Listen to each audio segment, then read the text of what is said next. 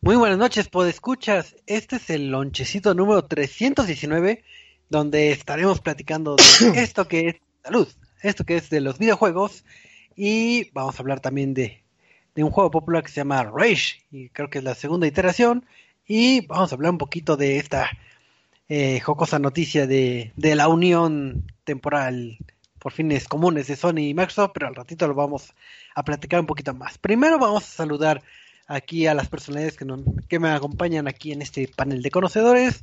Así que muy buenas noches, este, mi estimado Eduardo, ¿cómo estás? Muy bien, muy bien, aquí ya. un, poco este eh, eh, pegado por eh, golpeado por la lluvia, la contaminación, la todo. Pero, pero ahí vamos, ahí vamos. Todavía no nos hemos muerto, así que ya, ya es ganancia.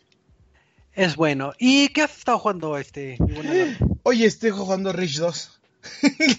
que vamos a hablar Rage 2, que vamos a ah. hablar al ratito en la reseña de la semana. Eso, muy bien, tú muy bien, Eduardo. Y también nos acompaña un muchacho que está vestido de negro con camisa azul en Skype. Pero a ver, saluda, hombre misterioso. Hombre misterioso 1, aquí reportándose. Hola, ¿cómo están todos? Muchísimas gracias por estar aquí y por fin pude llegar nuevamente, sobreviviendo a una semana en donde la experiencia Metro Exodus la pudimos vivir en nuestra ciudad, donde puedes inhalar el aire del metro de la ciudad sin morir asfixiado y sales y debes utilizar una máscara de gas. Jamás pude imaginar una experiencia tan viva como esa. Me siento feliz por vivir eso, así que ya, logré llegar. Así es, hemos estado este, cautivados por, por la hermosa contaminación que nos, que nos abraza con mucho cariño y amor. Pero pero si querían adivinar quién era la persona misteriosa el día de hoy, es el buen Michael de siempre, así que. Así que, no, no había gran sorpresa, pero ahí estaba. No, en realidad no. Y también aquí nos acompaña, creo que el buen Cristian, a ver si está por aquí o. Listo, rayando, rayando. ¿Qué onda, banda? voy, voy llegando, jódete, Eduardo. Voy llegando y eh, estamos muy felices de estar aquí. Eh, no sé qué decir porque llegué corriendo, pero hola a todos y ya, comencemos.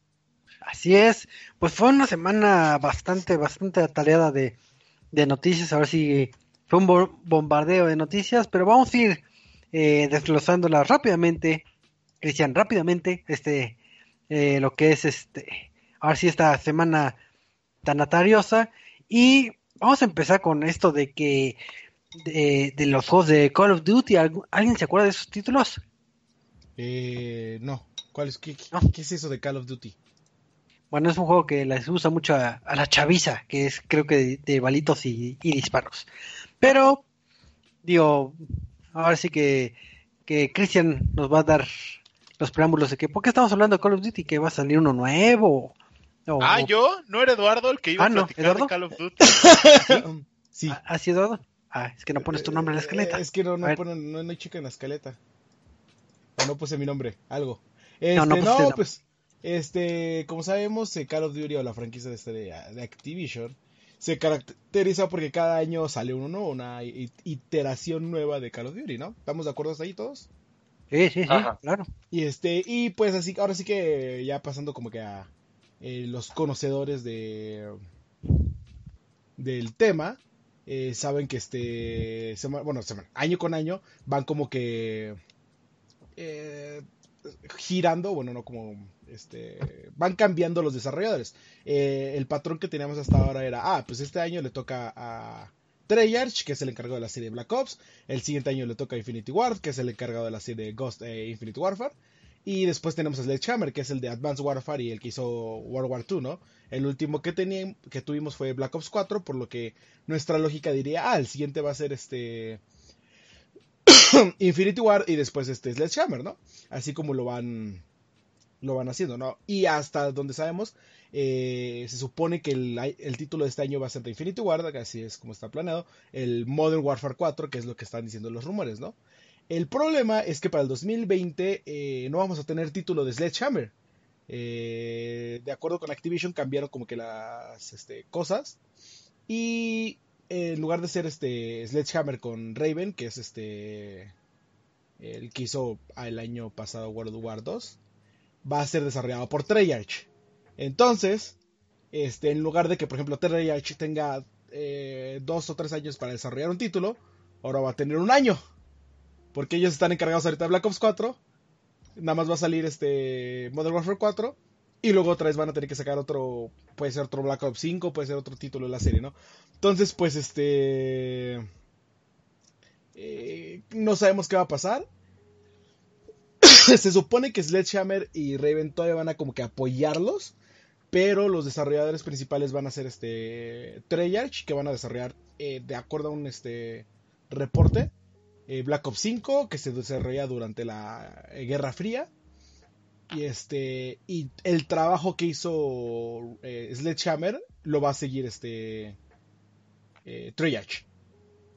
¿A qué viene esto? Es que, pues, si recuerdan, Black Ops 4 no tuvo una campaña eh, per se. Tuvo como que estas misiones para presentarte a los operadores y este y una pequeña historia que venía con cada ellos, ¿no?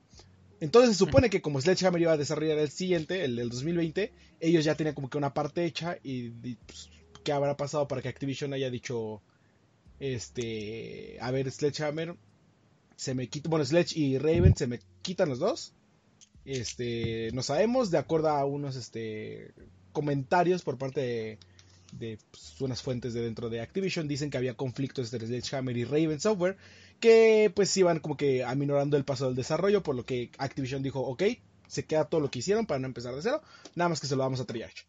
Eh, esto aunado a que Sledgehammer había perdido gran parte de su este, staff en los últimos años. Entonces, eh, ya estamos como que en un limbo en el de que no sabemos si ahora pues nada más va a ser Treyarch y Infinity Ward los que van a estar desarrollando títulos o entrar a una otra desarrolladora del kit o qué, pero pues por lo pronto tenemos ahorita Black Ops 4. Se supone que este año tendremos este eh, Modern Warfare 4, eso dicen los reportes. Este, y al siguiente año ya tendremos Black Ops 5. Y al siguiente tendremos otro título de Infinity Ward y otro. Entonces el problema que iba a ser eh, cómo manejarán Treyarch e Infinity Ward eh, tener menos tiempo para desarrollar estos títulos que de por sí eh, para muchos fanáticos han ido en, caída por la calidad pues ahora quién sabe cómo va, va, a estar. No sé. Pues ahora sí que, que el afectado al final de cuentas va a ser el videojugador porque entre que tengan pleitos internos y que quieran sacar una iteración cada año eh, va a entorpecer tal vez el desarrollo y puede tener bastantes errores o lo que ya es una tradición bastante común que, vemos noticias de, la calidad de vida que tienen los empleados o los desarrolladores. Eh, eso es algo muy preocupante, ¿no? Y lo platicábamos la semana pasada. Sí, este, entonces, ahora sí que ojalá que, que los tiempos sí les dé o que se vale decir, ¿sabes qué? No te lo traigo en un año, sino en año y medio o dos años. Sí, pues como lo hizo, creo que... como hizo Ubisoft con este Assassin's Creed. Que era como, ah, oigan, tenemos este Unity, tenemos este... ¿Cómo se llama el de Francia? Es, Unity, y, luego el de los gemelos, el de los gemelos es Unity. Syndicate. Syndicate. Luego Syndicate y luego tenemos este tal, tal, tal. Y es como, oye, a ver, espérate Ubisoft. Ya no están saliendo tan de buena calidad. ¿Qué tal si te tomas un respiro? Ah, está bien, nos vamos a tomar uno, creo que fue un año o dos años de que no duró un, título de Assassin's Creed. Fue como, ok, regresamos con Origins. Y es como, oh, güey, sí está genial. Y, siento que, pues, honestamente a Carlos Duty no le caería mal un, una pausa en esta franquicia, ¿no? Y que aquí, por, como ejemplo, nos dice este Claudio eh, Yoriogi. Eh, sí, todos seguimos esperando el remake de Modern Warfare 2, o sea los prometieron, lo platicaron en algún momento y, ya se les olvidó. Está, saldrá cuando salga Final Fantasy VII. Pues es que están apagando el incendio, o sea, a estas alturas ya les vale gorro, porque ya no son la referente en el mercado, o sea, ya no es el juego que más vende, o sea, ya ahora Fortnite. Ah, Fortnite, ajá. fíjate que cuando salió el, el Battle Royale de Black Ops 4, muchos preferimos el Battle Royale de, de Black Ops 4 por sobre el de Fortnite, el problema es que pues tenías que comprar el juego completo. Muchos referente a la edad. Sí. Porque, o sea, creo yo que tú tampoco ya eres target de Fortnite. O sea, y, creo que nadie... Lo jugué, lo, jugué y me agradó. Eh, mi problema con Fortnite. O sea, yo también lo estuve jugando un rato, pero ya no somos target. O sea, ya ese tipo de juego ya no va con nuestro. Ya estamos viejos. De expectativas y ritmos. Sí, digo. La verdad, ¿no? Aquí aplica lo de este... No sé, pero, pero el, el, problema es que ya no somos target y el target de Call of Duty ya, ya creció también. Entonces ya no está en boga y eso les genera muchos problemas porque ahora mantener a todo el equipo de desarrollo sin vender lo que antes vendían, pues cada vez se pone más difícil, ¿no? La competencia se pone más difícil. Entonces creo que va por ahí, pero es, eh, es un punto crítico cuando hay un cambio generacional así de fuerte, porque este lo fue, para todos los desarrolladores, bueno, para todas las empresas de desarrollo, ¿no? Entonces va a estar interesante a ver cómo, cómo partes. Pues sí, digo, ahora sí que... Ajá. Tengo, que aquí entra la referencia de, hmm, ¿acaso seré yo el que este eh, ya está viejo y no va con las modas de ahorita? No, de seguro son los jóvenes los que están mal. Sí, digo, ahora sí que aplica que, que demos el viajazo y quieras o no, que cambian lo que es nuestras perspectivas. Y hay veces que nos enfocamos más en, en antes jugábamos mucho y ahora nos dedicamos a ver más series, más películas. Y hay veces que uno desea que, que esas series y películas también estuvieran vinculadas con videojuegos o que hicieran adaptaciones buenas de, del cine y televisión. Y, y sería un sueño guajiro que, que, que Sony lo hiciera pero no creo que vaya a pasar, ¿verdad, Cristian? Pues es que de ahí partimos a, una noticia que surgió precisamente el día de hoy y no sé cómo sentirme al respecto. Sony funda PlayStation Production. Eh, básicamente quiere llevar todas sus IPs o la mayor cantidad de sus IPs al cine y la televisión. Esto realmente, o sea, siendo muy honesto, a mí me sorprendió muchísimo. O sea, el, hecho de, que PlayStation anunciara una división que se encargue solamente de contenido de streaming para series y, eh, y cine, eh, me parece una apuesta bastante complicada. O sea, el, estudio va a estar liderado por Asak Kisbash y supervisado por Sean Lyer y básicamente producirán contenido original para cine y televisión utilizando las más de 100 franquicias que tiene la marca. Estamos hablando de, no sé, The Last of Us, Uncharted, Bloodborne, eh, Ratchet and Clank, Jack and Daxter, todas esas, e igual algunas, algunas que partan de algún vínculo con alguna otra eh, empresa de desarrollo. Aquí el punto o lo más interesante, y, eso ya cabe del análisis de cada uno de ustedes y, evidentemente de nosotros, es realmente estamos viendo cómo una industria de los videojuegos se tiene que transformar y tiene que atraer otro tipo de mercados porque si no se puede caer. Ya Eduardo la semana pasada les platicaba lo complicado que es hacer un videojuego en cuestión de presupuestos cuánto cuesta, ¿no? Eh, ahí échenle un ojo al programa pasado si quieren enterarse un poco más de eso, pero, o sea, era, era, era un presupuesto infame para sostener las ganancias que tenían. El, el, el, llegar a cine y televisión es una apuesta un poco más sencilla que crear un videojuego, siendo muy honestos, pero de ahí atrapar a la gente, ahí es donde me pone, me pone ah, en preocupación. o sea, si bien a mí me encantaría, no sé, a mí me encantaría ver una serie de Bloodborne, por ejemplo, estaría poca, o sea, de verdad me encantaría ver algo de Bloodborne, pero realmente no sé si quiero que me arruinen esa experiencia que yo ya jugué. ¿Saben? Pues Netflix está haciendo The Witcher, o sea, eh, creo que sería como que el primer muestra de qué pueden hacer con esto, pero eh, aquí vienen dos cosas. Realmente nos sorprende que PlayStation está haciendo una división de series y películas cuando sus últimos juegos básicamente son una serie o una película. O sea, perdóname, pero todo lo que hizo, todo lo que ha hecho este Quantum Dream, si no me equivoco, este, eh, que son varias de las exclusivas de PlayStation, es este cinemática tras cinemática tras cinemática tras cinemática tras cinemática. No me quejo de eso. Pero no hay gente a la que le gusta. No es lo la mismo, otra. porque aquí estamos hablando de una serie live action de The Last of Us en donde el, el, el arco argumental pues está el, que requiere una serie o una película. Está, está el guion de la película. Aquí lo que también están olvidando muchos, incluso el mismo Sony, y yo creo que es así como hacer borrón y cuenta nueva, es que ellos ya tenían planes para películas. Tienen el plan de Uncharted, tenían el plan de The Last of Us, y hasta habían puesto imagen sí, promocional. pero no hechas por ellos. O sea, el, el tema es que no lo iban a hacer ellos. El problema, bueno, aquí también el detalle es que olvidan, por ejemplo, que ya habían hecho Ratchet and Clank y ellos habían hecho la división que era PlayStation Originals, con la que también iban a hacer una película de Sly Cooper, que luego confirmaron que no iban a hacerlo ya en película, sino en serie, y va a salir hasta el 2020, creo, o 2021.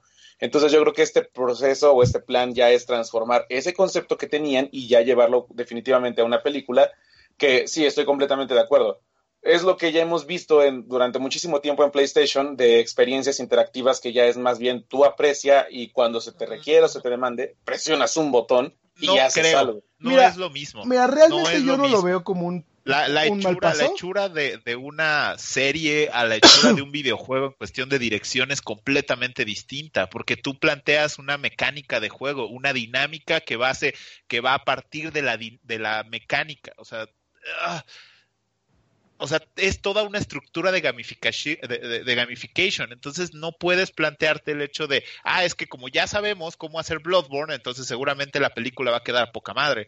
O, ya sabemos que, que, en qué puntos de la historia vas a llorar en The Last of Us, entonces evidentemente te voy a hacer llorar con la película de The Last of Us. No creo, porque entonces, ¿por qué son los por qué ha habido tan pocos acercamientos con el cine de estas franquicias y han salido relativamente mal. Mira, yo, que... yo, rápidamente, no creo que esto sea un paso malo. Eh, eh, te voy a decir, lo considero como una estrategia de marketing. Este, digo, ya, ya Netflix en algún momento le preguntaban como, oye, ¿consideras que HBO es tu competencia? Y este, y le decían como, no, o sea, me quita más eh, rating, bueno, me quita más este, tiempo de vista, eh, títulos como Fortnite y todos esos títulos, que, la que lo que tú consideras competencia directa, que es HBO, ¿no? O sea, eh, lo veo más como una estrategia de marketing, como de, ah, mira, esta película la ves, puedes jugar el juego. Me preocuparía, me preocuparía, si dijeran, ah, esto nos va a dar dinero, y nos va a dar más dinero que los juegos o el mismo la misma cantidad es de dinero. Es que es cierto. Eso me va a preocupar. Es que es cierto. Porque ahí sí no es que le al van final, a Al final eso es lo que va a pasar, porque hacer un juego, ya lo habíamos comentado, es caro, muy sí, caro. Sí. No, y, pero, y, da mucho dinero. Y, hacer una serie no da tanto. O sea, hay más revenue eh, haciendo una película, aunque sea mala, que eh, haciendo un juego malo. Ahora, también tenemos que tomar en cuenta en dónde van a distribuir cada uno de sus proyectos, porque si puedes decir serie, puedes decir película, pero vas a aprovechar el servicio de streaming, tal vez hasta se atreven a crear un propio servicio. Ah, bueno, ya tienen el de PlayStation Oye, ese es el tema de la semana. ¿Ah, sí? Ah, no, no, no, o sea, vaya, yo no creo que haya un, una, una plataforma de, de streaming dedicada a eh, eh, PlayStation exclusivamente, creo que cerrarían sus posibilidades de mercado muchísimo, pero como les digo, o sea, aquí lo interesante sería ver si Sony se da cuenta que sale mucho más barato y es mucho más rentable hacer contenido de streaming, pues ahí sí ya nos empezamos a preocupar. Mira, los escritores lo tienen. Eh, escritores lo tienen, o sea, hace un buen contenido. Es que no es lo mismo, es que no es lo mismo, no es lo mismo estructurar una serie que un juego. A final de cuentas, aunque el videojuego ya es casi como si fuera, bueno, con toda la cinemática y el guion que, que está muy elaborado en juego, que dices, ay, si junto todas las cinemáticas de Final Fantasy y puedo hacer una película, o sea, sí se podría en el sentido de que ya tienes armado, pero no es lo mismo tener este contemplar lo que es ángulos, cámaras, eh, no sé, más que nada enfocarte en escenarios. Entonces no, no es el mismo trabajo que va a estar las personas inmiscuidas en las cinemáticas del videojuego que el equipo de producción de, claro. de lo que es en cine. Digo, la ventaja es que ya tienen un poco más digerido lo que vendría siendo el producto. No es lo mismo de que, bueno, vamos a pasarle nuestra IP, nuestros libros y, y que y el juego para que lo adapten a, al cine y hagan su adaptación como ellos quieren, a decir, ¿sabes qué? Es mi juego, es mi este, IP. libertad creativa. Ya, ya pueden trabajarla efectivamente, como dice el buen Cristian. Tienen libertad creativa y eso puede tal vez ayudar a que el producto de del cine sea un bueno cine o serie sea un poco más este acertado porque digo ya sabemos que, que la mayoría de las adaptaciones de videojuegos es es, caótica. Por ese lado sí le doy el, beneficio a Sony. Digo, vamos a ver este experimento a la Marvel de hacer un universo También tendríamos que analizar a qué nivel va a ser este estudio, ¿no? O sea, una cosa es decir como de, ah, vamos a hacer nuestro propio estudio, vamos a tener nuestros este, sets y nuestra eh, propia producción y todo esto, a decir como de, ah, somos productores ejecutivos, somos un estudio, pero... No, porque de hecho, eh, bueno, el comentario que hacen es de que se han inspirado en lo hecho con, el, con Marvel a la hora de llevar sus cómics a la pantalla grande. O sea, si ellos van a producir eh, pero, o sea, a lo que me refiero es que van a producir su contenido, o sea, no van a ser eh, solamente distribuidores o no solamente van a vender sus IP, sino quieren hacer todo el proceso. Que, vaya, eso es al final, no sé si sea positivo o negativo que se basen en Marvel, pero pues creo que creo que va a ser interesante. Ah, Estamos especulando mucho y no tenemos información. es interesante, por lo menos es interesante, no es cualquier cosa. O sea. eso ya es un punto bueno. Pero bueno, ¿qué más hay en el, pues siguiendo en lo que es la, bitácora de, actividades por hacer el día de hoy, de comentar, eh, ahorita que estamos hablando del streaming y series, digo, posiblemente Eduardo no, no le haya tocado, porque es una persona muy joven, pero para la gente que está más añejada como un servidor,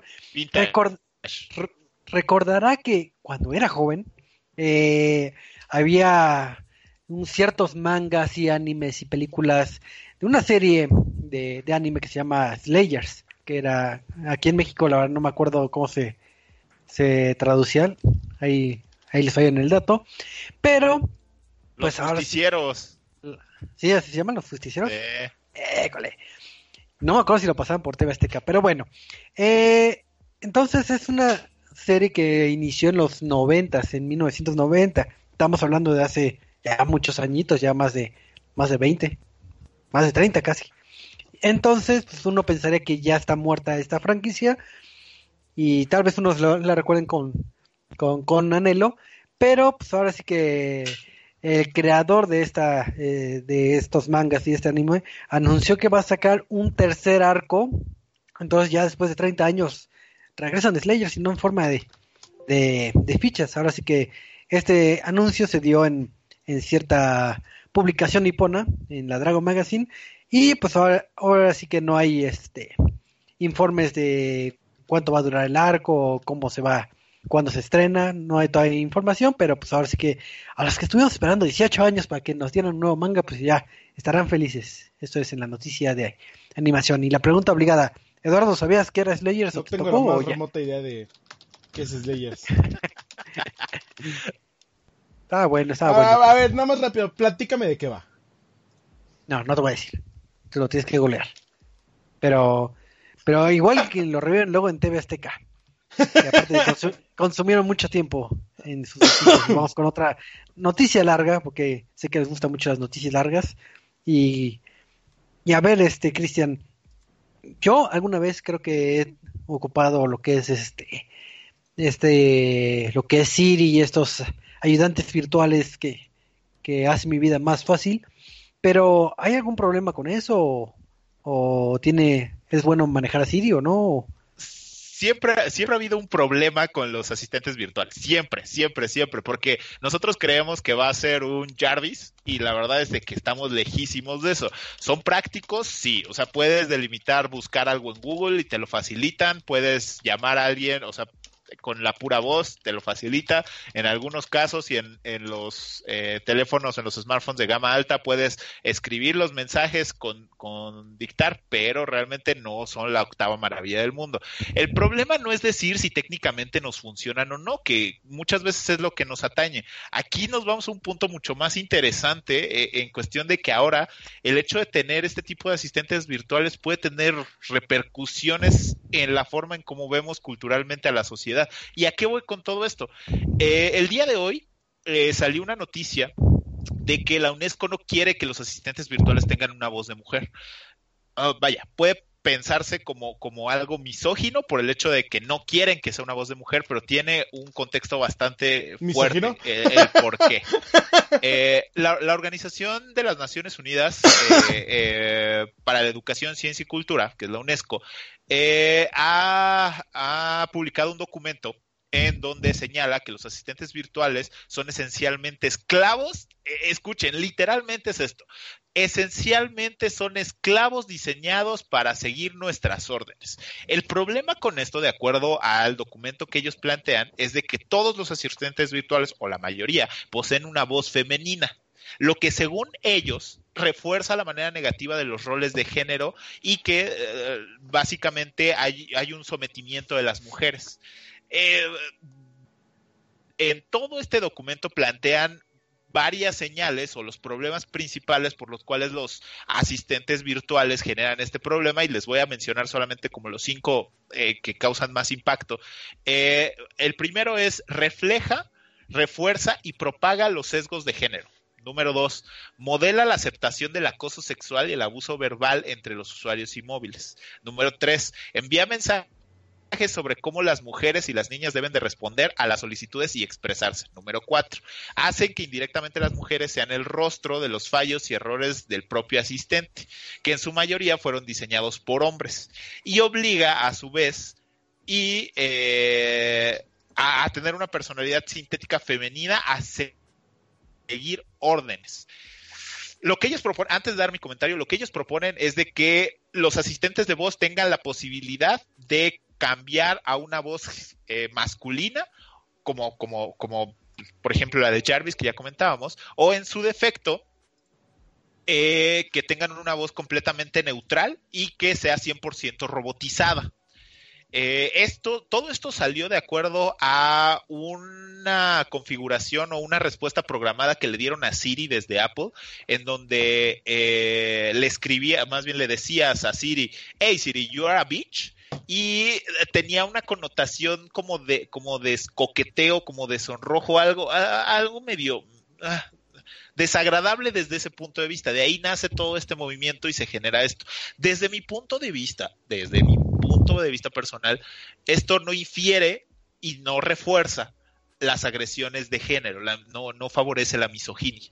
La misoginia está desde antes de que la electricidad naciera, básicamente. O sea, eso que, que lo intentemos ver como desde este punto de vista, creo que ya es un poco exagerado, pero, eh, ojo, las circunstancias nos llevan a ello. O sea, si la UNESCO lo está detectando como un problema, pues probablemente lo sea, a lo mejor no con este impacto, pero es un tema bastante difícil porque pues, entonces, ¿qué está bien y qué está mal? O sea, ya, ya no puedes tener asistentes de voz en general porque pues en un futuro si todos son hombres y dices comentarios lascivos, entonces el asistente de voz va a ser misógino. Ah, es que es un problema con la manera en que está desarrollada la inteligencia artificial, porque eh, la mayoría está ya actualmente ya es que no, es inteligencia artificial, tiene otro nombre, este que aprenden del input que le da el usuario. Este, no, no sé. Y, siento que, bueno, no más bien siento, sino hasta ahorita todos esos tipos de inteligencia artificial han sido corrompidas porque la gente es este, mala, básicamente. Y, y, por hacer chistecitos terminan rompiendo las EAs y pensando así como... Estoy de acuerdo eh, que, el problema al final somos nosotros y el cómo utilizamos la tecnología. Sin embargo, esta inteligencia artificial, como lo estás manejando, es un entrenamiento de modelos de modelos de, de, minería de datos hasta cierto punto y esa inteligencia artificial todavía no llega. O sea, Siri todavía no aprende. O sea, Cortana, Siri, Alexa, no aprenden. O sea, tienen respuestas preprogramadas por personas. Como por ejemplo esta respuesta que yo les comentaba de, de, de You Are a Beach, ¿no? Eh, o sea, la respuesta que da ya está programada. O todos esos chistes que de repente, ¿cuándo se va a acabar el mundo? Y que Cortana te decía, digo, que, que Siri te decía, eh, todas esas son, son respuestas preprogramadas. Entonces, todas esas contestaciones son hechas por seres humanos. Mira, yo no sé, pero la última vez que ah. intentamos tener inteligencias artificiales, este, hombres, se destruyeron a unos viajeros en el espacio y, y, no me acuerdo cuál otra inteligencia. Ah, y eh, casi matan a Will Smith. Pero este no, sí, o sea, es, un tema delicado por la época en la que vivimos. Y de cierta manera, ay, es que... Mira. Entiendo su punto. No lo comparto, porque no, no, no, no puedo comparar eh, en primera decir que esto es una inteligencia artificial porque no son inteligencias artificiales y nadie de ellos las brandea como eso. Todos te dicen que son asistentes, este... Virtuales. Asistentes virtuales, exacto. Nadie eh, actualmente, ni Xbox, ni, bueno, ni Microsoft, ni eh, Apple, ni Google te van a decir son inteligencias artificiales porque no lo son y eso sería publicidad engañosa. Entonces son asistentes virtuales y, no podemos clasificar de, de esclavo algo inmaterial.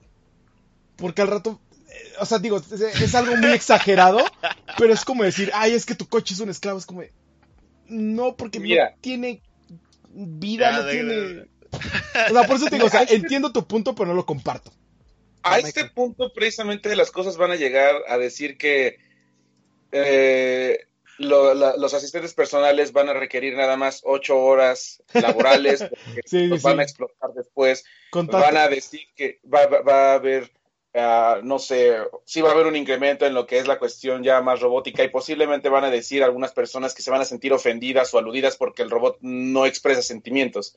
Que sí, nuevamente, y es, es el mismo mensaje, el mismo diálogo. Es un reflejo de la sociedad, sí, pero entonces el problema ya no es atacar o intentar eh, modificar estas conductas preestablecidas porque sí, alguien más lo programó, a alguien se le ocurrió que esto funcionaría y funciona, si no, no lo hubieran colocado.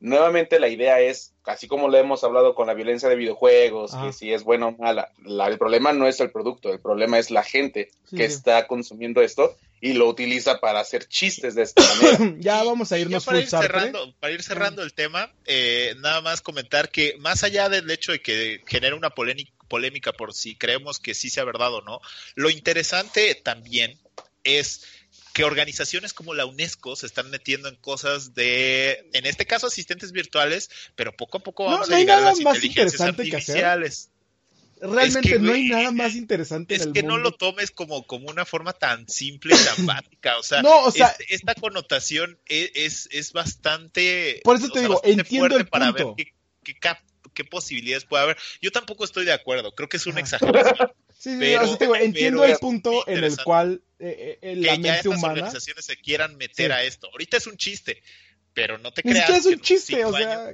lo, tomamos de chiste nosotros, pero aparte, los que conocen el sistema operativo, según yo, todas las opciones de asistente virtual te dan la opción de tener voz de hombre o voz de mujer, ¿no?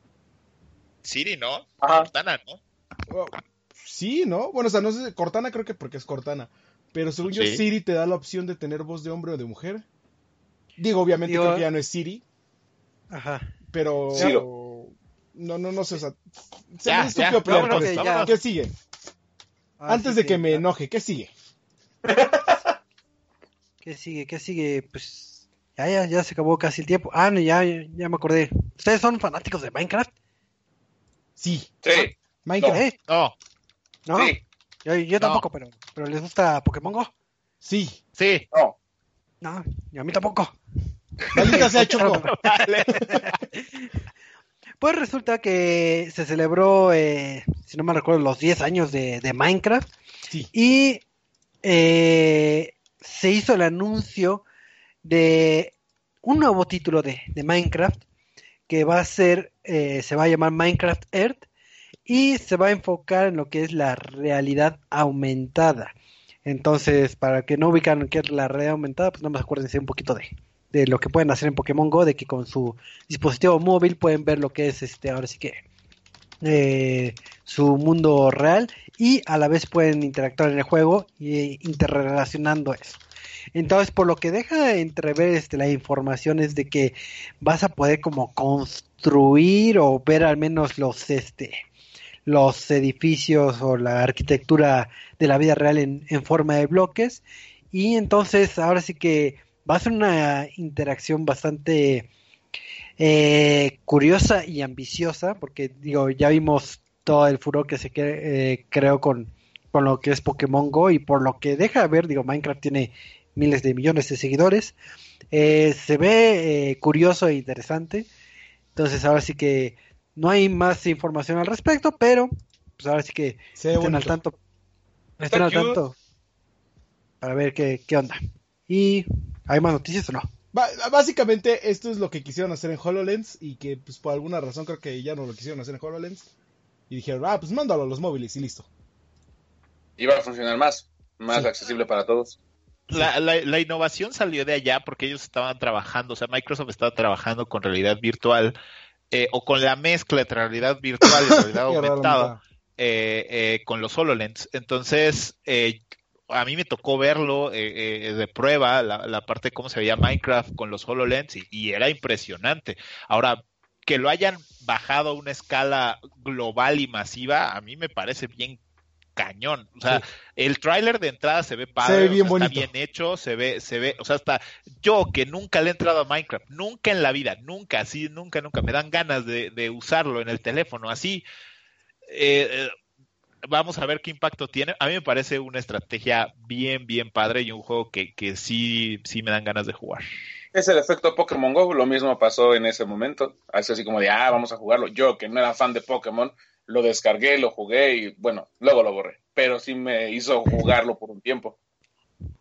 Así es, pero pues bueno, hay que esperar a ver qué, qué nos separa y, rápidamente vamos a hablar de, de, otra noticia. Digo, sé que ahora sí ha estado cargado de noticias, pero, pero es que sí hubo mucha noticia importante y a ver, este, mi estimado Cristian, tú que eres el experto en tecnología, yo tengo un Huawei y ese es mi teléfono favorito de toda la vida y nada me faltará. Rápidamente, rápidamente, esto, esto es difícil de decir que va a ser rápidamente, porque probablemente en cuestión tecnología esta sea la, noticia del año. Eh, Google, el día de hoy, eh, que estamos haciendo el podcast 20 de, mayo, eh, Google suspende relaciones con Huawei y no dará actualizaciones a sus teléfonos. De entrada, eso suena impactante. O sea, una empresa como Alphabet, que es, eh, digamos, el consorcio del que se compone, que adentro está Google y todos sus servicios, ha declarado esta parte, ¿no? Que de acuerdo a, a, que el presidente Donald Trump vetó el 15 de mayo las relaciones con Huawei eh, de China, en un acuerdo eh, ya previamente establecido, se ha publicado que Alphabet empezará a, suspender todos los negocios que tenga con la empresa china, o sea, con Huawei. Esto estamos hablando de todo lo referente a transferencia de hardware, software y servicios técnicos, excepto los que estén disponibles por eh, eh, porque son licencias de software de código abierto. Esto, esto en general, ¿qué refiere?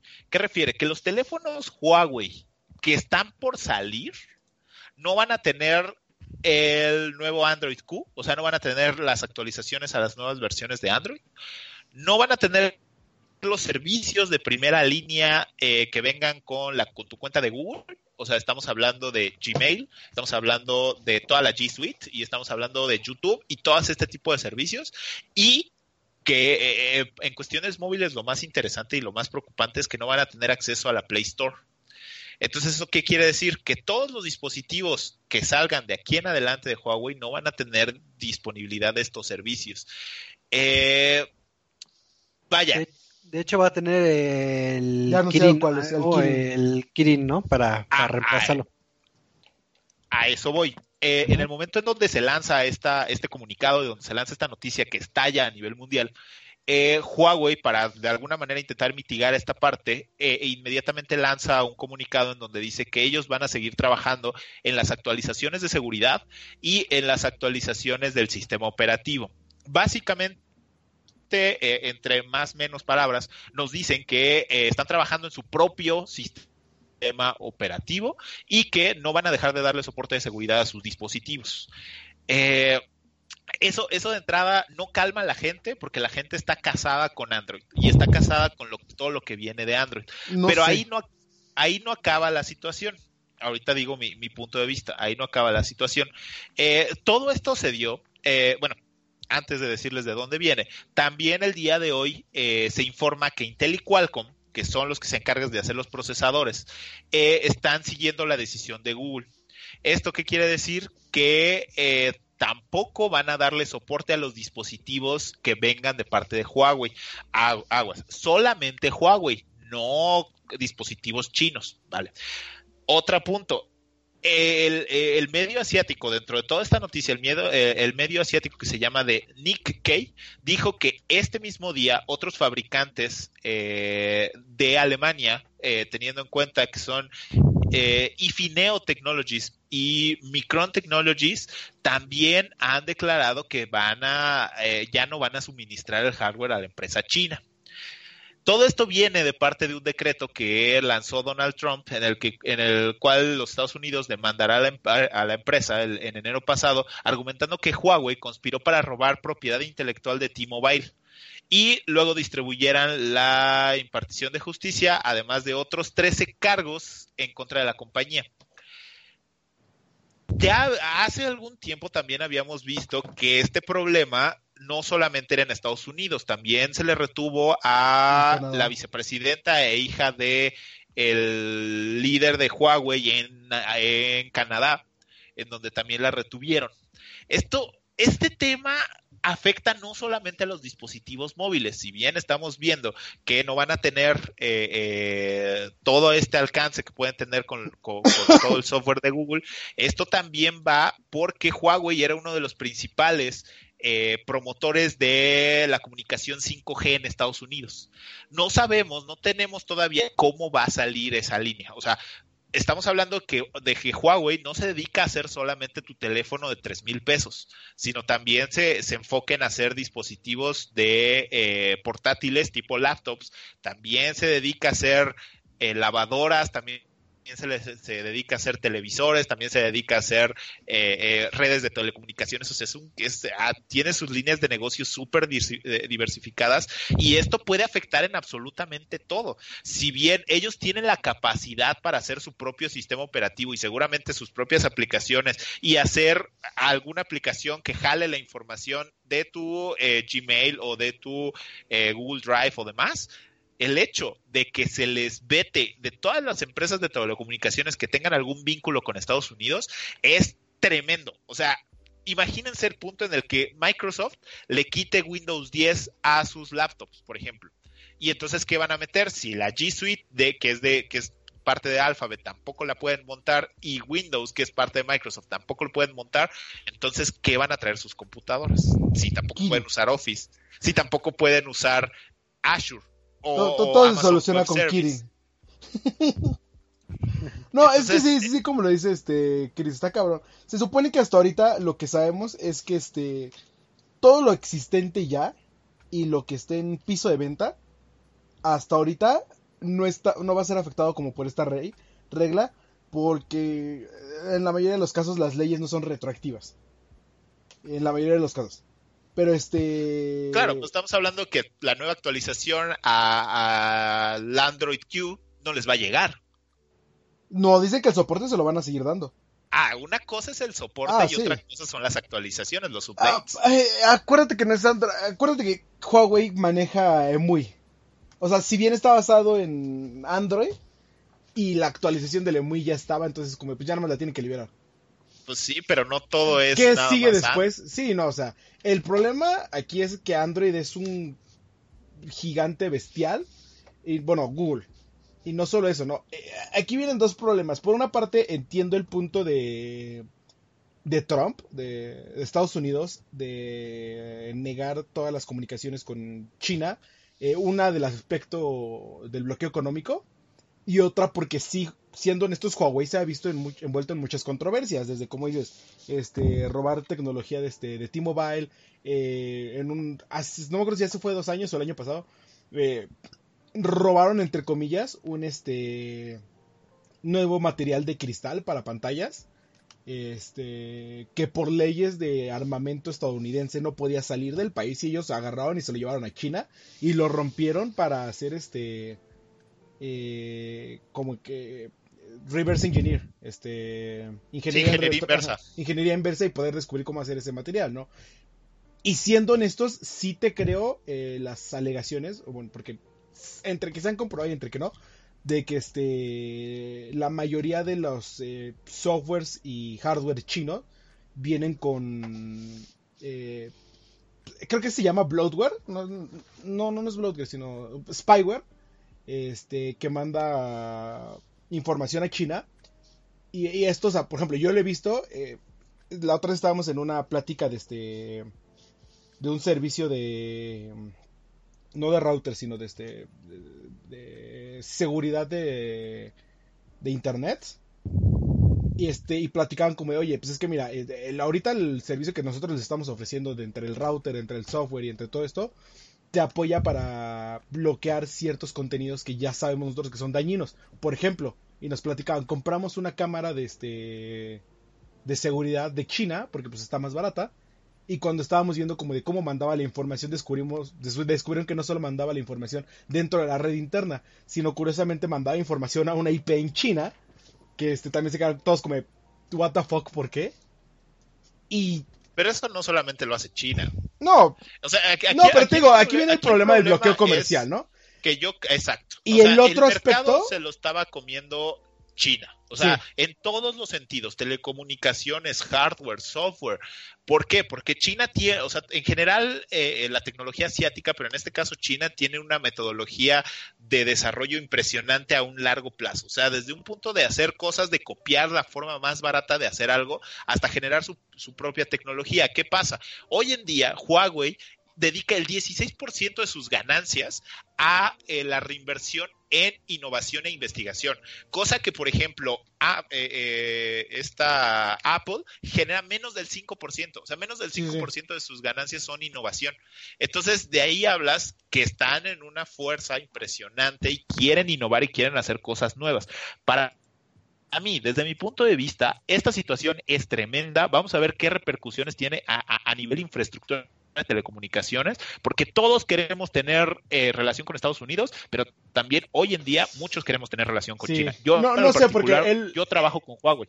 Yo, yo, trabajo con gente de Huawei. Yo, yo, yo, yo considero que en, en, esta guerra comercial que están teniendo Estados Unidos y China, Estados Unidos tiene todas las de perder. Y aquí hay dos este, aspectos, ¿no? Como te diga, una parte viene del bloqueo comercial y otra parte un poco menos indirecta, viene esta ayudadita curiosamente a una empresa que está perdiendo todo el está perdiendo la guerra ante Huawei, que es este Apple. Y que curiosamente empieza desde que, se anunció el este dieron su este keynote o cómo se llama, su Apple Event, empezaron con este aspecto, todo este aspecto de, ah, oiga, nosotros lo que les vamos a vender es seguridad y no vamos a vender datos y no, no analizamos nada, no nos quedamos con nada, o sea, todo, todo seguridad, seguridad, seguridad, seguridad. Y curiosamente van desarrollando todo esto con este, que ya venía arrastrando Huawei y ahorita les dan en el clavo en el de que, ah, el problema es que ustedes este, están eh, espiando. O sea, te digo, tiene dos aspectos. Uno, el bloqueo comercial y otro eh, tal vez indirecto o tal vez este accidental o tal vez con todas las de la ley, que es darle esta ayudadita a Apple para que recupere terreno. Y miren, dos puntos para ir terminando, porque este es un tema que nos llevaría todo el programa. la verdad es que tenemos otro tema bastante interesante. Pero eh, uno de ellos es, a ver, los que nos estén escuchando, vean un poco más como, como, como Leono, vean más allá de lo evidente. O sea, porque hoy nos centramos en que los dispositivos Huawei van a ser los afectados. O sea, si yo tengo un teléfono Huawei ya me chingué. Y no es cierto. O sea, todavía estamos viendo cómo va a partir esa parte. O sea, cómo se va a partir ese pastel. El tema aquí es, el problema no es que tu Huawei no vaya a servir. El problema es que tu telecomunicación se vaya a caer. El ah, bueno, esa es la... Ah, ese es el punto más rudo. Que se me olvidó que estabas tocando, la, la guerra 5G. Que Huawei la iba a ganar. Entonces, Huawei estaba ganando todo. Sí. Entonces, aquí el punto es, cuidado, cómo va a avanzar nuestra, nuestra, nuestra, nuestro desarrollo en telecomunicaciones aquí en México, ¿eh? Porque esta no es una, no es una guerra que está del otro lado del mundo, ¿eh? la tenemos aquí al lado. Y si nosotros tenemos un comercial a Estados Unidos, ¿a quién vas a preferir? ¿A China o a Estados Unidos? Cualquiera es un alacrán y te lo echas a la bolsa. Entonces, aguas. Y mi último punto es. Eh, eh, eh, teniendo en cuenta toda esta línea, mi comentario es, si nos centramos en el desarrollo de software que tiene China y que tiene Huawei, esto probablemente al, consumidor le beneficie, porque Alphabet tiene una especie de monopolio. O sea, tiene su iOS o Android y no le juegas a otra cosa porque no existe. Y la gente está casadísima a un nivel de fanboy horrible, o sea, un nivel de fanboy insoportable. Si esto, o sea, si Huawei se concentra en hacer su propio sistema operativo y pega, aguas. Porque si ellos le están invirtiendo tantísimo dinero a innovación y dejan de hacer películas como lo que está haciendo Apple, que ahora ya le vale madre sus servicios y se centra a hacer películas porque es lo que saca dinero, aguas de quién, de cuál va a ser el nuevo sistema operativo reinante porque en una de esas Huawei nos sorprende y saca un mejor sistema operativo más actualizado, sí, con vulnerabilidades a favor de China, pero eso al público global no le va a interesar. a final de cuentas, que China nos espíe o no, termina dando igual, ¿no? Porque si no es China es Estados Unidos, si no es Estados Unidos es Rusia, si no es Rusia es este Alemania, si no es Alemania es alguien, alguien te va a espiar, alguien. O sea, no, no hay manera en la que no, así que el, problema es cuando utilizan este tipo, utilizan este tipo de guerras para eh, ya ni siquiera como protección, sino para factores políticos o factores este, económicos, como es, les decía, la guerra del bloqueo económico y el, la pelea con este Apple. Pero bueno, esto acaba de pasar hoy, así que ya después tendremos como que más desarrollado el tema. Así es. Digo, ahora sí que para bien, para mal, hubo muchísima, muchísima noticia y todas este bastante bastante importantes, y principalmente las Slayers. Ah, ¿verdad? No es cierto. Este, pues vamos a pasar a, ¿qué quieren? ¿Tema random o qué? O reseña, ¿qué quieren? Reseña, rápido. Reseña rápido, a ver. Que estuviste jugando Rage, ¿verdad, Eduardo? Sí. Y estaba enojado todo el tiempo mientras jugaba. ¿Por qué? Porque se llama Rage y pensé que era una regla. Ah. este, no, eh, Cabe destacar que Rage 2 es la secuela del título de Rage de hace 10 años. ¿Nueve años? Eh, ¿Nueve años? Ajá, no, no sé cuándo salió el primer título, de hecho en 2011, 8 años. Este, que para bien o para mal, pasó bastante desapercibido. Rage era un juego bueno en su tiempo, tenía sus problemitas, sí, pero era bastante entretenido. Y ahora Bethesda nos sorprende con este. Bueno, Bethesda y Avalanche nos sorprende diciendo como, ah, pues ¿saben qué? Vamos a continuar ese juego que, pues al parecer a varios les gustó. Y estamos en toda esta onda de este. de apoyar el, el, juego de una sola persona. Y ya hicimos Just Cause 4, ya eh, queremos hacer más juegos de explosiones, pero en otras franquicias. Así que tengan Rage 2. Este. Este título que, como les digo, está desarrollado por Avalanche con ayuda de ID Software. Eh, es más claro, es, más claro que el agua la cucharada de ambas desarrolladoras de Avalanche ID porque tiene todo lo que es este por una parte el caos y desastre de Avalanche que pues, hemos visto en Just Cause este y, como que esta movilidad de objetos y por el otro lado tiene todo el aspecto shooting de, de disparos y de rápido y de gran maneja, manejo que tiene ID Software que hemos visto en Doom y juntan para hacer una receta perfecta que honestamente, eh, esto lo diría como de cierta manera como fanboy de, de es lo que me hubiera gustado que hubiera sido este eh, Far Cry New Dawn. Porque en su oh. momento ambos, eh, creo que primero anunciaron Rage 2 y después anunciaron Far Cry y Rage lo hizo como, ah, pues entre broma y broma somos bastante parecidos, tenemos como que una paleta similar de color, somos postapocalípticos, tenemos este, el estilo punk, vamos a ver quién le va bien. Far Cry New Dawn fue un terrible fracaso, Rage 2 llega aquí para cumplir todas mis este, eh, fantasías que me hubiera gustado que fuera.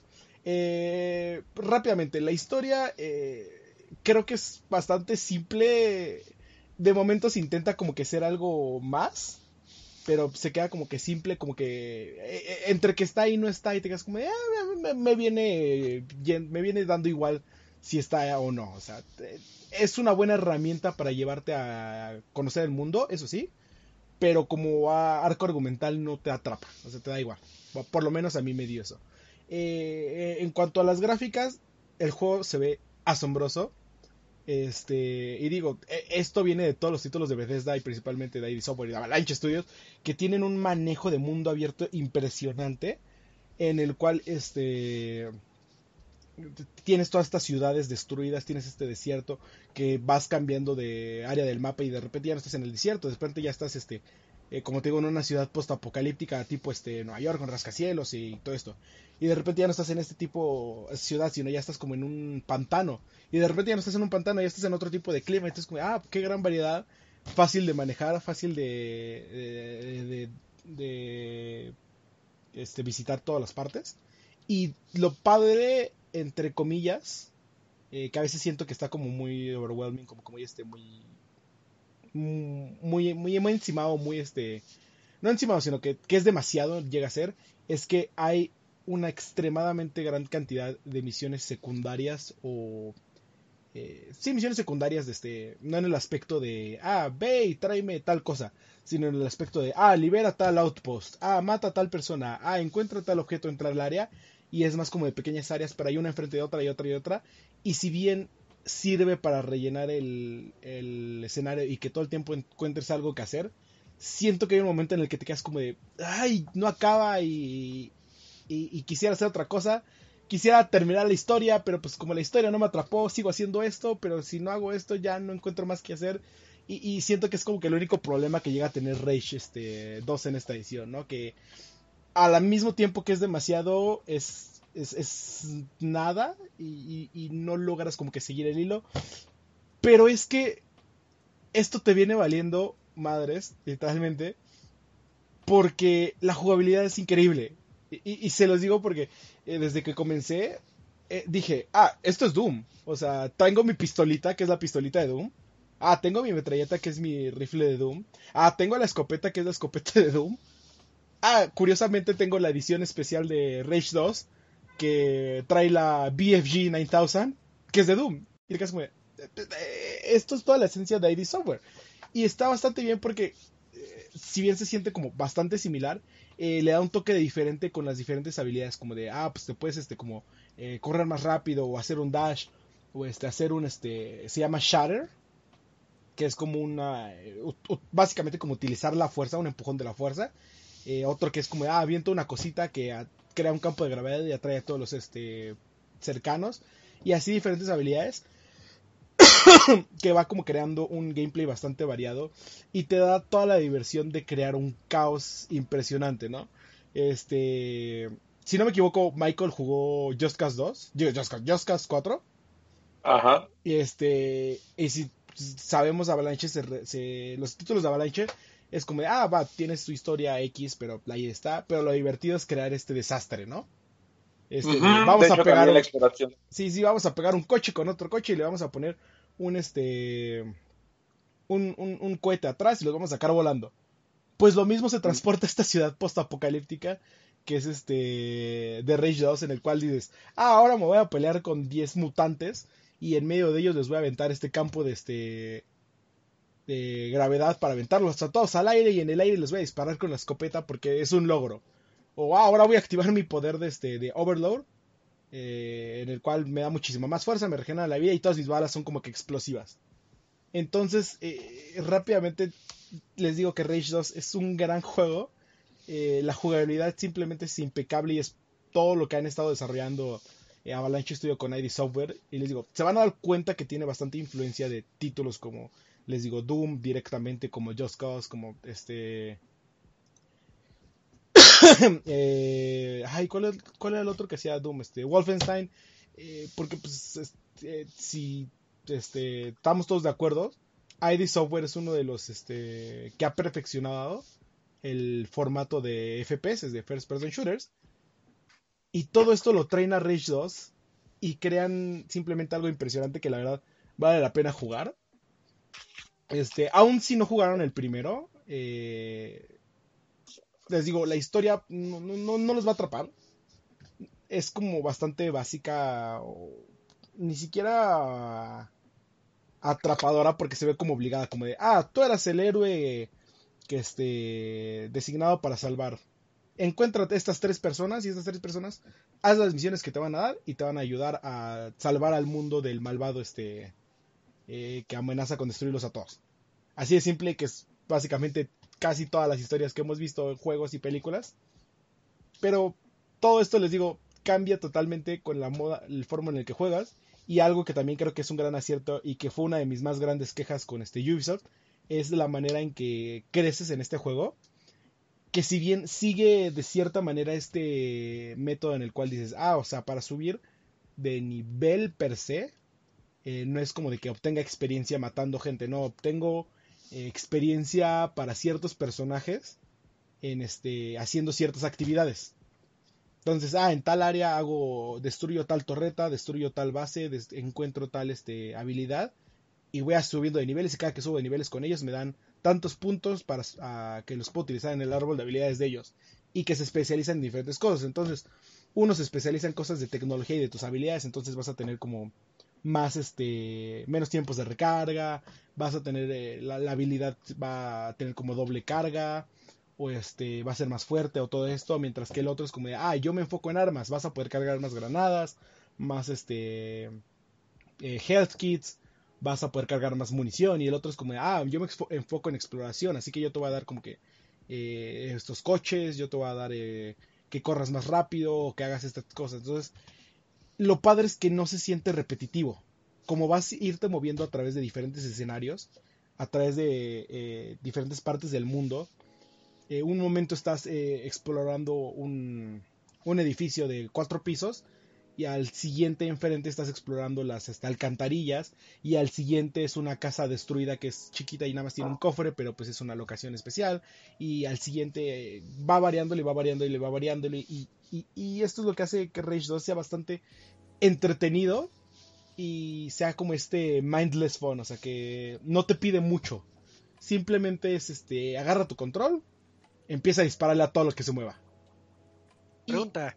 Eh, digo, ahorita estás hablando un poquito del mapa.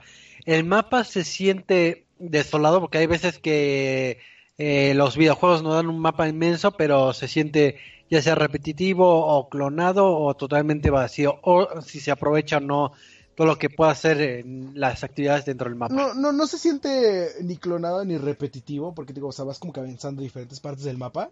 Se ve que sí, o sea, si te fijas, si hay unos cuantos assets que este que reutilizan y principalmente en este como eh, en cómo se llama esto este Ay, o sea por ejemplo ves el techo de una casa y repiten el mismo cuadrado cinco veces para completar el techo o sea no nada más es ese, ese, aspecto. Y no se siente vacío porque en el momento en el que te subes a tu coche eh, pon tú, pasa la caravana de venta que te dice, ah, traigo tales objetos, ah, va, me detengo para a comprar. Y después pasa un coche que te está echando carreritas. Y después pasa uno de los convoys que es un auto gigante que tienes que destruir. Y adelantito ya te volviste a bajar del coche y ya hay una nueva misión. Entonces digo, no, no, no se siente que digas como de, ah, tengo que viajar hasta quién sabe dónde.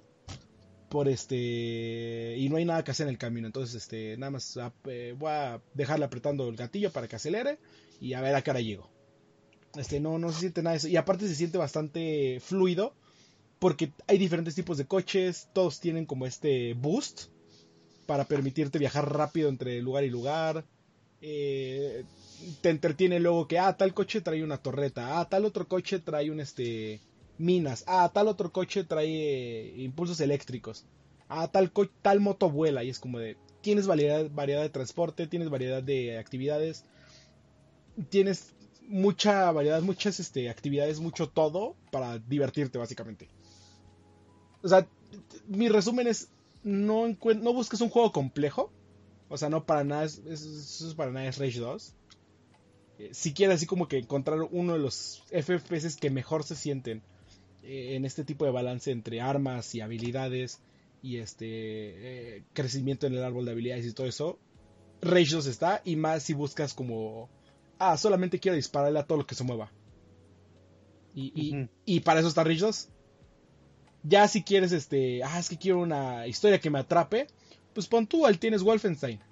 Este, ah, es que quiero este, algo más violento. Ah, pues ahí tienes Doom. Y todos siguen teniendo como que esta... Eh, eh, este conocimiento que han estado manejando hay, tanto ID Software como Avalanche a través de esos juegos. Y que siento que logran como eh, perfeccionarlo para Rage 2 y, y logran mejorarlo para, para, que sea uno de los mejores títulos de, de FPS que hay actualmente. Yo cuando lo leí dije, mm, no te creo, o sea, es una gran este, eh, alabanza Rage 2. Puede ser posible, no lo sé, pero cuando lo empecé a jugar y lo empecé, me quedé, me quedé atrapado como de, es que es entretenido, es que es, es de las pocas veces que me queda como de, no quiero dejar de jugarlo porque no sé qué tiene. O sea, no es profundo, no es nada. Y es entretenido. Y eso es lo que quiero en un videojuego, que sea entretenido. Entonces, no, no, eso es por lo que les recomiendo bastante Rage porque está entretenido. Ahora sí que ya, ya tenemos la recomendación del buen Eduardo. Digo, creo que el único pecado que tuvo la, eh, la desarrolladora, o más que nada, es la difusión, al menos aquí en Latinoamérica, porque creo que Rage 2 no hizo nada, nada de ruido de para, para su lanzamiento, trailers, bueno, al menos por acá en, bueno, al menos en México. Y creo que es de esos casos de que llega un buen juego, lo disfrutamos, pero ahora sí que no sabíamos que, que debía de estar mucho en nuestro radar cuando, cuando pues ahora sí que por darle eh, más impulso a otros títulos de AAA, pues pasa ahora sí que desaparecido y ojalá que no no se quede en ese nicho de que, ah, eh, me acuerdo de un, de un, juego que se llama Rage y estaba bueno. Ojalá no se quede en el nicho Titanfall. Entonces, exacto, exacto. Me, me pareció que, que, ya lo había vivido. Pero pues bueno, vamos a pasar a, al tema de, de, la semana, que es otra noticia. Digo, estuvimos este bombardeado de noticias y más de, del ámbito de tecnología. Entonces, eh, ¿recuerdan cuando éramos jóvenes y, y eh, nos echaban las, las típicas luchas de, no, eh, Sony es mejor, no, Microsoft es mejor, y salía uno que decía, eh, mi Wii es lo mejor, y etcétera, etcétera.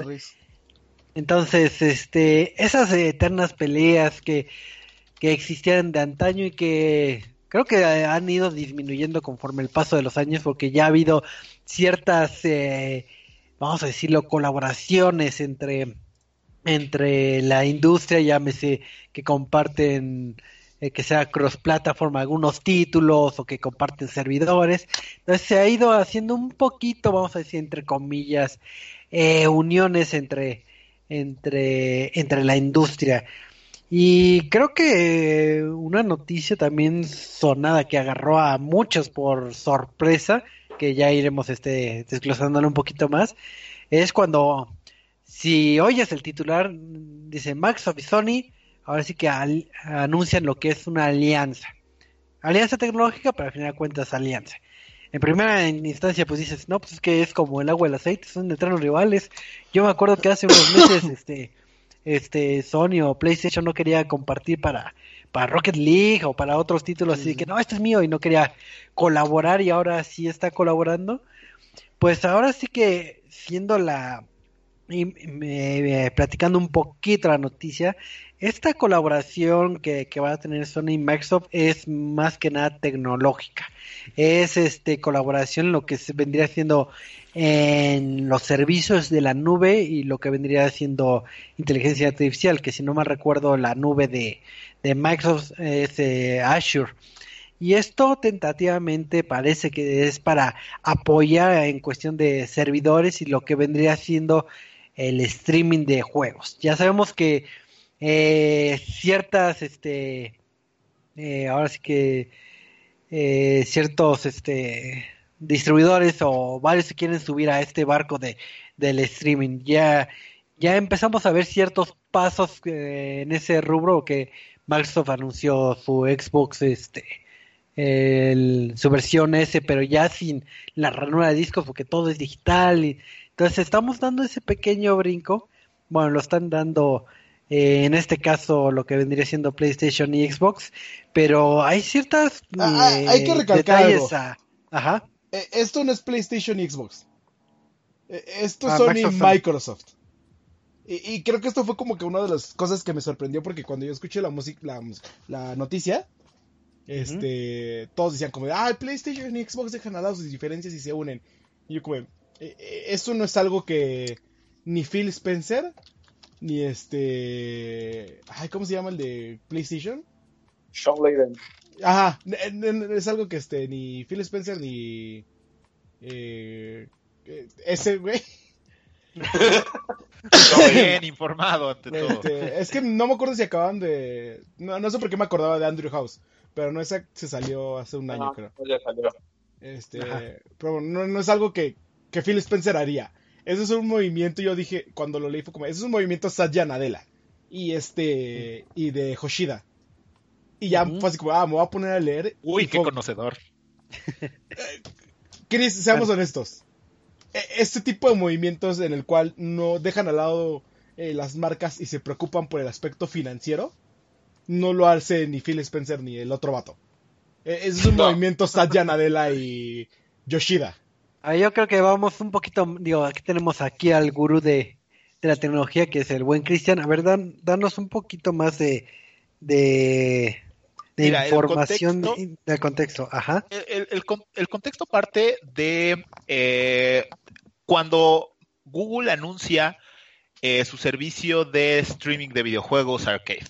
De ahí empiezan a surgir como dudas de cómo todas las más empresas van a, o sea, todas las demás empresas que tienen entre sus filas videojuegos van a intentarle competir a eso, porque vaya, tú no vas a poder, a, lo mejor Microsoft sí, pero tú, tú, tú PlayStation no vas a dejar que tu The Last of Us 2 vaya a arcade tú teniendo tu propia plataforma. Entonces empiezan a ver que el futuro de todas estas tecnologías de videojuegos de, este lado es eh, el streaming, es básicamente todos los servicios en la nube. De ahí, eh, como dice Eduardo, y tiene mucha razón bajo esa línea, Satya Nadella voltea y dice, hold my beer.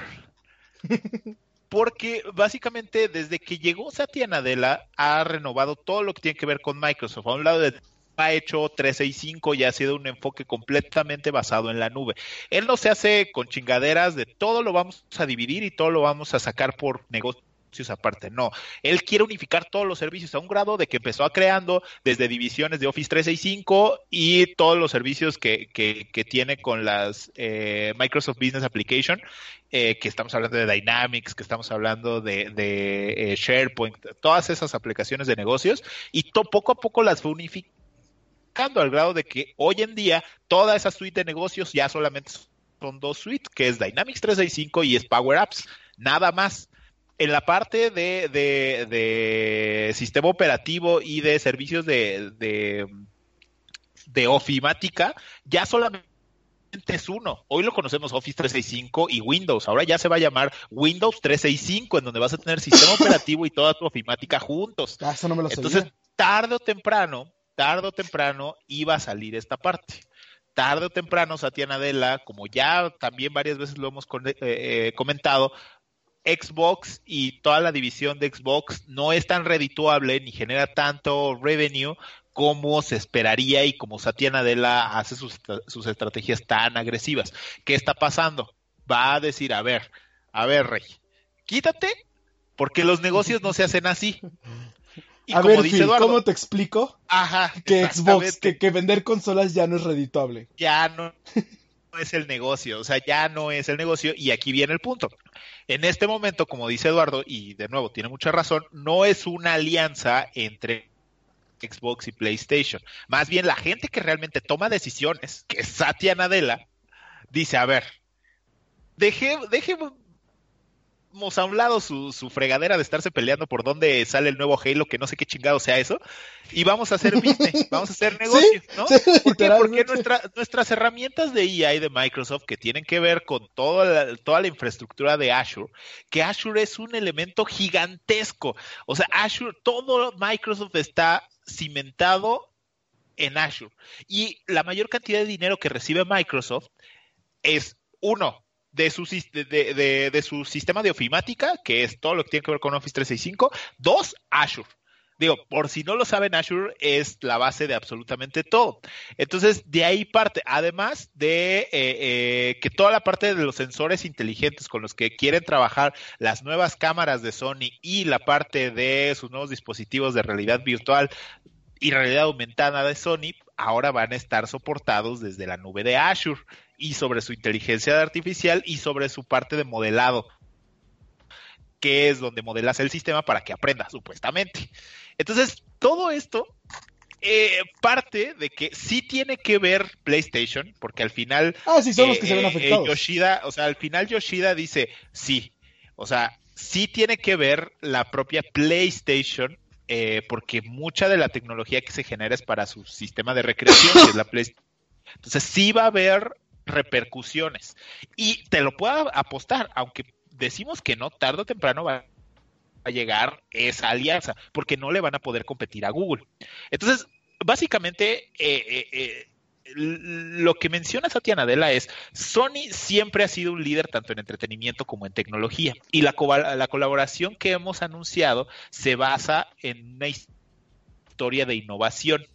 Nuestra asociación lleva el poder de Azure y Azure y a Sony eh, a, Sony para eh, entregar nuevas experiencias de videojuegos y entretenimiento. O sea, a ver, ya dejen niñerías y vamos a ponernos a hacer tecnología e innovación. Y bueno, de aquí partimos a, la otra nota que, que, también genera un fuerte impacto, digo, no nos salimos del tema, es de que Nintendo, por su lado, también está estudiando la colaboración con Microsoft para entrarle en el streaming. Ya sabemos que Microsoft vio a sus amiguitos irse a comer y dijo, oigan, qué cuelos, ¿por qué no me invitaron a mí? Así de, oigan, yo también como. Exacto. Sí, así es, esa tarde godina, así de que te le quedas viendo, así de, voltea para que me invites, voltea para que me invites. Entonces, básicamente lo que, lo que se está generando es que Nintendo quiere entrarle a la parte del streaming, aún no queda eh, eh, muy especificado si estamos hablando de streaming referente a, ya no tener juegos físicos ni ya no descargarlos, sino jugar desde una plataforma o meterte al streaming de solamente eh, transmitir video. Aún no se especifica, pero hay que leer entre líneas hacia dónde va la nota. se dice que se está buscando la colaboración con tecnología de Azure para el servicio de streaming en mercados como Estados Unidos y Japón. Si fuera solamente la colaboración de streaming de poder que ellos transmitan su contenido, pues igual está Mixer, que también es de Microsoft y que también se le está generando mucha fuerza, pero no, estamos hablando de Mixer lo van a matar, por Dios santo. No creo. Satya no ya tiene los días contados. No creo porque se le acaba de dar una inversión muy fuerte a toda la plataforma de Mixer. De hecho, abrieron oficinas en Microsoft México. Eh, y están eh, atrayendo a mucho influencer y a mucho eh, eh, Twitcher hacia la plataforma de Mixer porque les están dando mejores contratos y está, por ejemplo, Claudio Quiroz, que era el, creo que el director de, de, Level Up, no, de Atomic. No, de Atomic. ahora está como, como director en la parte de streaming de, de Mixer. Entonces le están metiendo mucha fuerza. Yo no creo que lo maten, pero vaya, regresando al tema, probablemente eh, eh, eh, Nintendo ya dijo, híjole, todos están yendo, todos están yendo a comer a la mesa de allá, porque yo estoy comiendo solito en la mesa de madera de aquí. Como cara no me salió el chiste de comer solito. Entonces, ah, es oficial, o sea, la colaboración es oficial, no es no, no es legal, pero pero sí oficial. Exactamente. Y además no es Xbox, Nintendo. Es Microsoft, el pinche mundo entero. Así, de plano. Y no es porque sea un fanboy de Microsoft y yo trabaje en ello, pero, o sea, Microsoft está, en cuestión de Azure, está subiendo muy cañón, o sea, como espuma. El único que está arriba en cuestión negocio de nube es Amazon Web Service.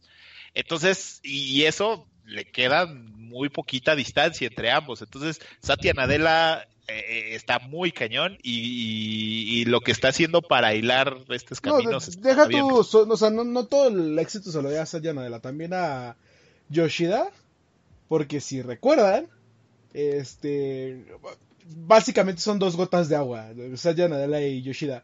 Ambos son personajes que dicen, mira, si no me está dando dinero, no te quiero. Y recordando un poco de los pasos cuando Yoshida estuvo como CFO de Sony, él fue el que dijo, que llegó y dijo, a ver, Bayo me está dando dinero, no, no me está dando dinero la, la línea Bayo, vete. Este, los teléfonos celulares de, Sony, ¿están generando algo? Eh, no, recórtales tanto. Este, PlayStation, ¿estás haciendo algo? Sí. Bueno, está bien, sigue, sigo. Y él hizo así un chingo de recortes, un chingo de acomodo, y logró que Sony se volviera a colocar como una empresa fuerte. Y el hecho de que ambos dijeran como de, oigan, tal vez si nos, en vez de estar peleando, o tal vez eh, peleando entre comillas, agarramos y le damos en la madre a Google, es como de, pues sí, o sea, bueno. ¿por qué no habríamos de hacerlo, no? Y, lo curioso aquí es este, que, que ya cuando salió una noticia, sale, eh, es que le preguntan a PlayStation como de, oye, ¿ya sabías de esto? Y todos los de PlayStation están como de, no tengo la más remota idea de qué me estás hablando.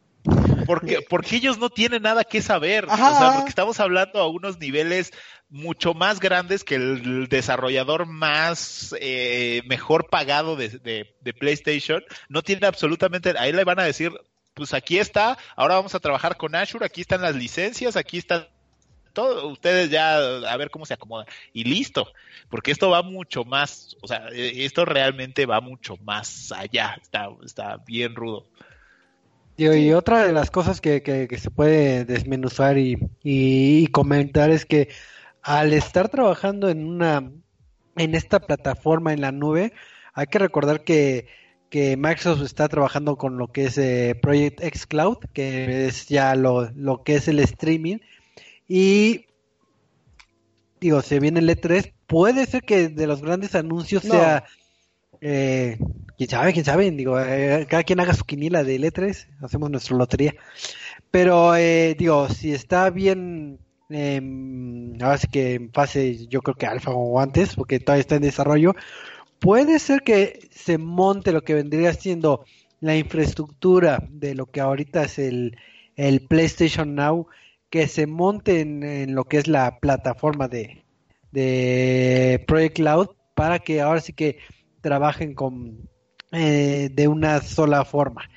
Entonces, se supone que de Project Cloud no van a decir mucho, lo que sí van a presentar es Scarlet.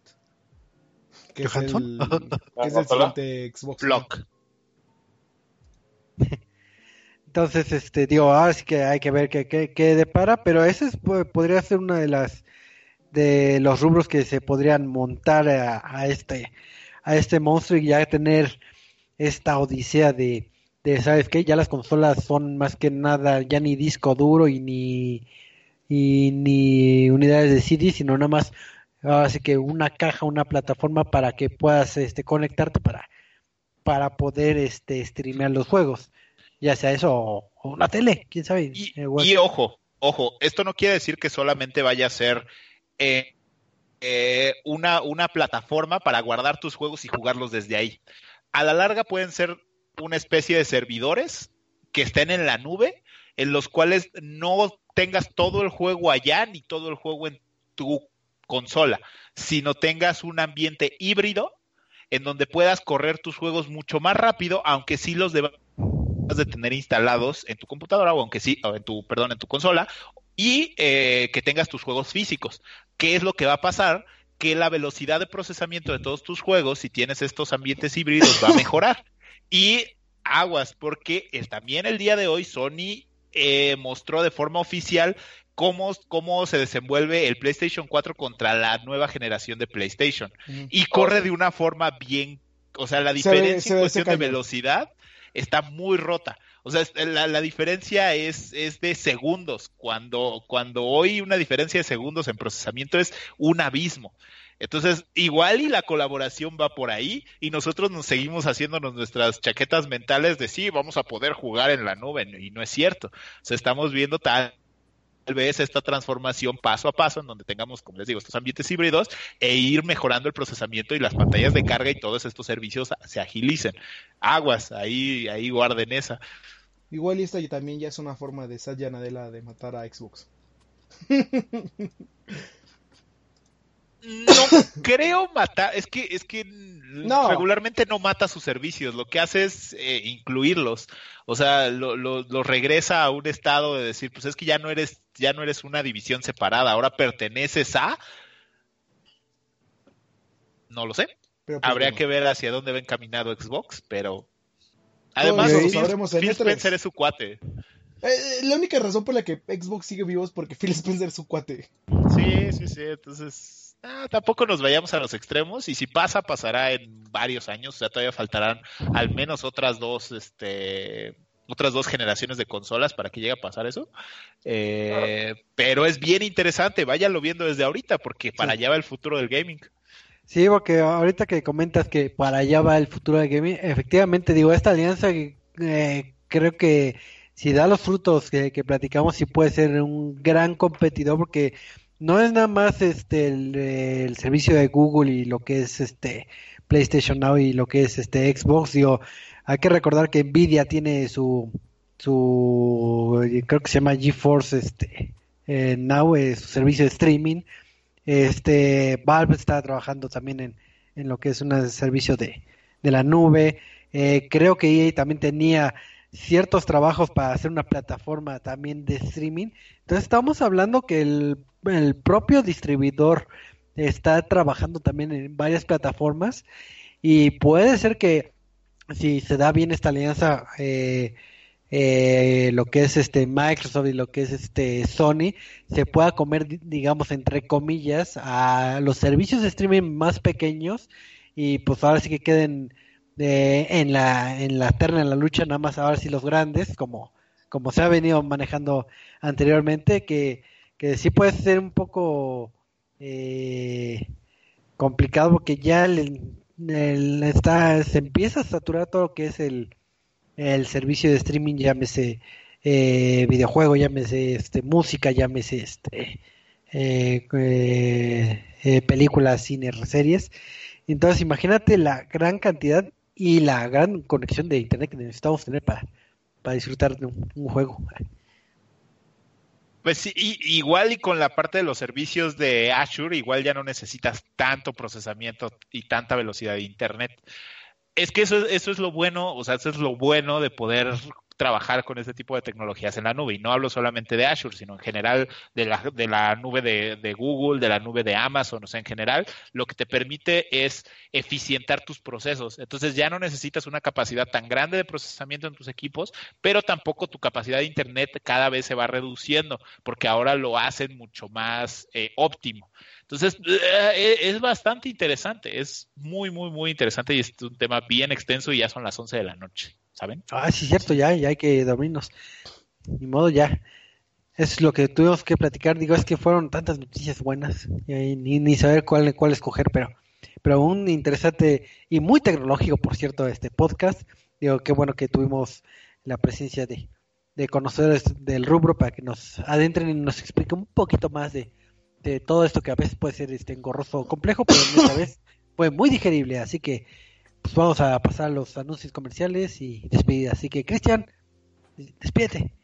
Banda, muchísimas gracias a todos por habernos acompañado en el programa del día de hoy. Espero que les haya gustado. Me esforcé mucho en buscando información y documentándome y todo, porque son temas que me gustan, así que eh, espero que lo hayan disfrutado.